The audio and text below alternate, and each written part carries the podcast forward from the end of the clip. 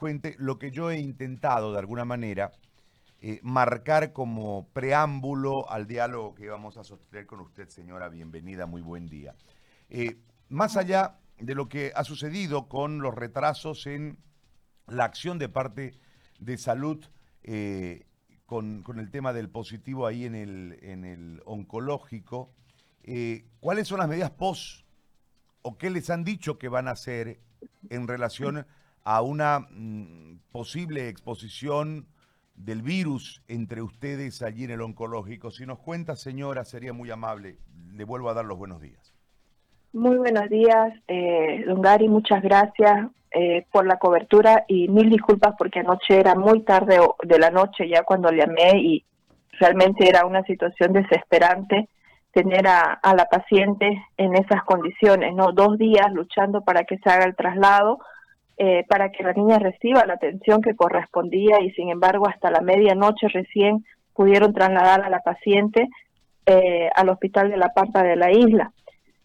Bueno, la preocupación es, es eminente porque lamentablemente pues los pacientes que ya tienen la enfermedad como la del cáncer, eh, su índice de, de, letalidad es tres veces más y eso es lo que yo no entiendo por qué quieren de que en el hospital oncológico se atienda a los pacientes COVID o qué es lo que estaba pasando.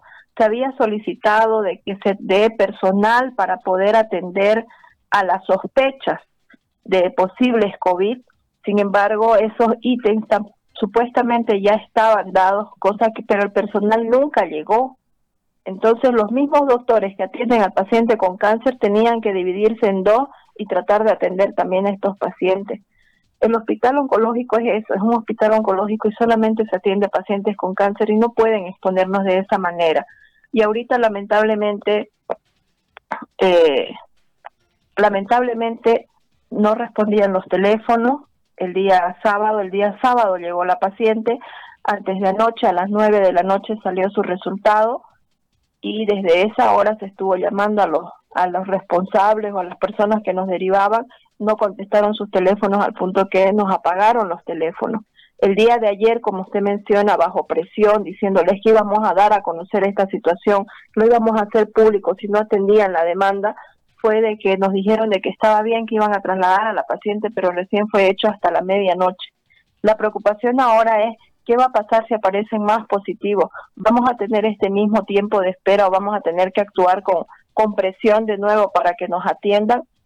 Eh, lamentablemente el hospital oncológico una vez más está siendo olvidado. En esta cuarentena eh, hemos tenido varios casos en los que se ha llamado al personal de sedes, a la gente de sedes para que nos atienda algunas demandas como por ejemplo fallecimiento y traslado de restos mortales a otros municipios y la verdad que por medio del voluntariado lo hemos logrado porque ellos tampoco han atendido. Es más, eh, el doctor Urenda y el doctor Marcelo ni siquiera contestan las llamadas, ni siquiera contestan un mensaje de WhatsApp, por lo menos para decir, sabe qué señora, no moleste, no lo voy a hacer más, no la voy a atender. Entonces es preocupante la situación de los pacientes. Añadido a eso que el paciente con cáncer ahorita no puede llegar a sus consultas, no está recibiendo consulta, solamente se están tratando los pacientes con radioterapia, con quimioterapia y emergencia. Pero la enfermedad del cáncer no espera y eso es una realidad y es una realidad muy dura. Hay pacientes que se han quedado esperando sus laboratorios y lamentablemente en el camino perdieron la vida. Y esas son cosas que la sociedad quizás no lo ve, las autoridades no lo entienden mientras no les pase a ellos y no están haciendo nada por nosotros. Y es por eso que decidimos hacer público esta situación y pedir de que ahora que en adelante que venga y aparezcan posibles pacientes, es más sospechosos que no nos los dejen a nosotros en el hospital. Son pacientes muy vulnerables y eso si llega a ver esa situación y no los dejan ahí, se va a convertir en una masacre. Esa es la situación, Gary, realmente es preocupante, como les digo, y no tenemos las condiciones para enfrentarlas ahora mismo. Ahora, le voy a pedir si puede ser un poco más precisa en esta situación. Es decir, la paciente eh, que dio positivo la niña, ¿cuándo llegó al oncológico o si estaba internada en el oncológico y dio positivo ahí? ¿Cuál es, el, cuál es la situación en torno a eso? ¿Y cuántos días entre el positivo y la salida de la, de la paciente del oncológico? Ya, el día sábado la paciente llega de emergencia al hospital. Ella había recibido quimioterapia antes de eso y bueno, se creyó de que eh, normalmente sí son síntomas de que presentan fiebre, les da alguna, algunos, algunos síntomas o cosas así por la misma quimio. Entonces el día sábado ella entra con una fiebre al oncológico. El día sábado, eh, gracias a Dios, los médicos reaccionaron rápidamente y ante la sospecha directamente la metieron a, la sala COVID que se tiene, pero es para detección temprana. En la le hicieron la prueba el día sábado, estuvo domingo, lunes en la noche, a las nueve de la noche se recibe el resultado de, del positivo. Desde esa hora se comenzó a llamar inmediatamente a la a sede, al COET, para que vengan a, atender el caso y no se pudo contactar. Primero aludieron de que no tenían un pediatra en, el hospital donde lo tenían que trasladar y varios hospitales rechazaron a la paciente que porque no había pediatra. Entonces, ya después de eso, no contestaron más los teléfonos, se estuvo hasta tarde, horas tratando de ver con quién más contactarse y no se pudo. Ayer ya se tuvo que ir directamente al COE, eh, tres médicos, los directores del hospital, y responsables se fueron al hospital, al COET, a buscar personalmente al doctor Urenda, al, doctor Marcelo, para ver qué, cómo se iba a solucionar este problema y, bueno, obviamente ser firmes en que en el hospital oncológico no se puede atender pacientes COVID positivos. No se tiene que atender, de hecho, no, no hay los mecanismos, no hay el personal. Ellos dijeron de que nos iban a dar seis ítems, cosa que tampoco llegó, y aún si lo dieran para el COVID, no se puede atender el paciente positivo allí, más sí necesitamos los ítems porque ahora tampoco tenemos personal suficiente. Luego de eso, esto fue hasta el mediodía, nosotros dijimos que lo íbamos a dar a conocer y de hecho se llamó a la prensa para que viniera porque nos habían dicho de que no, que no iban a trasladar todavía a la paciente. Después de que se mencionó esto a la prensa, recién el doctor Urenda eh, llamó al doctor Béjar y le dijo de que no, que, no, que estaba bien, que sí la van a trasladar a la paciente, pero obviamente que los ítems que ya estaban destinados supuestamente para el oncológico no van, no van a atenderlo. Perdón, perdón, perdón. a ver, un minuto. Es decir, porque ustedes fueron a la prensa, ¿no tendrán los ítems?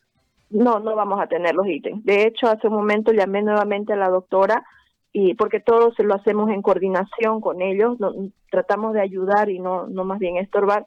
La llamé en su momento y me dijo eso, no, Lietzer, no vamos a tener los ítems, esto ya es, es realmente.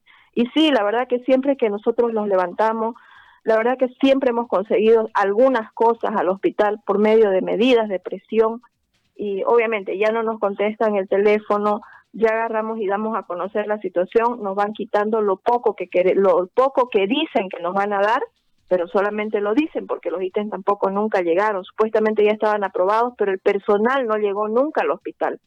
Desde el sábado, incluso el sábado que se necesitaba, no llegó al hospital el personal. Entonces, nosotros aludíamos de que no podía el mismo personal que atiende al paciente con cáncer, no era conveniente que baje a la sala COVID, entre a, a, ver a la paciente. No es lógico, digamos, se supone que es una enfermedad contagiosa, un virus contagioso, se supone que no tenemos las condiciones y que no podemos seguir arriesgando más ni al personal ni a los pacientes. Bueno, eso fue hasta ayer. Ayer hemos estado toda la tarde en la espera y, y nos decían que no había ambulancia ahora. Decíamos, pero ¿cómo es posible que no una ambulancia no puedan conseguir?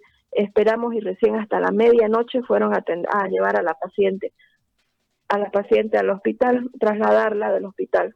Mi pregunta es, no sé si se pusieron a, pensar, es una niña de 6 años, es una niña que necesita un tratamiento, obviamente el tratamiento del cáncer se paraliza hasta que atiendan primero el COVID, más eh, ya son dos días que hemos perdido el tratamiento para esa niña que podían haberla ya estabilizado, ya podían haber avanzado en algo y quizás hasta salvarle la vida rápidamente eh, exponiéndola menos, digamos, ¿no? Y de seguro por fe la van a salvar, va a sanar del COVID y va a seguir su tratamiento del cáncer y por fe también va a sanar de esa, de esa enfermedad, porque ya es una lucha diaria, ya es una es un, un logro el que un día más uno despierte y pueda abrir y decir gracias Señor porque estoy con mi familia y estoy viva.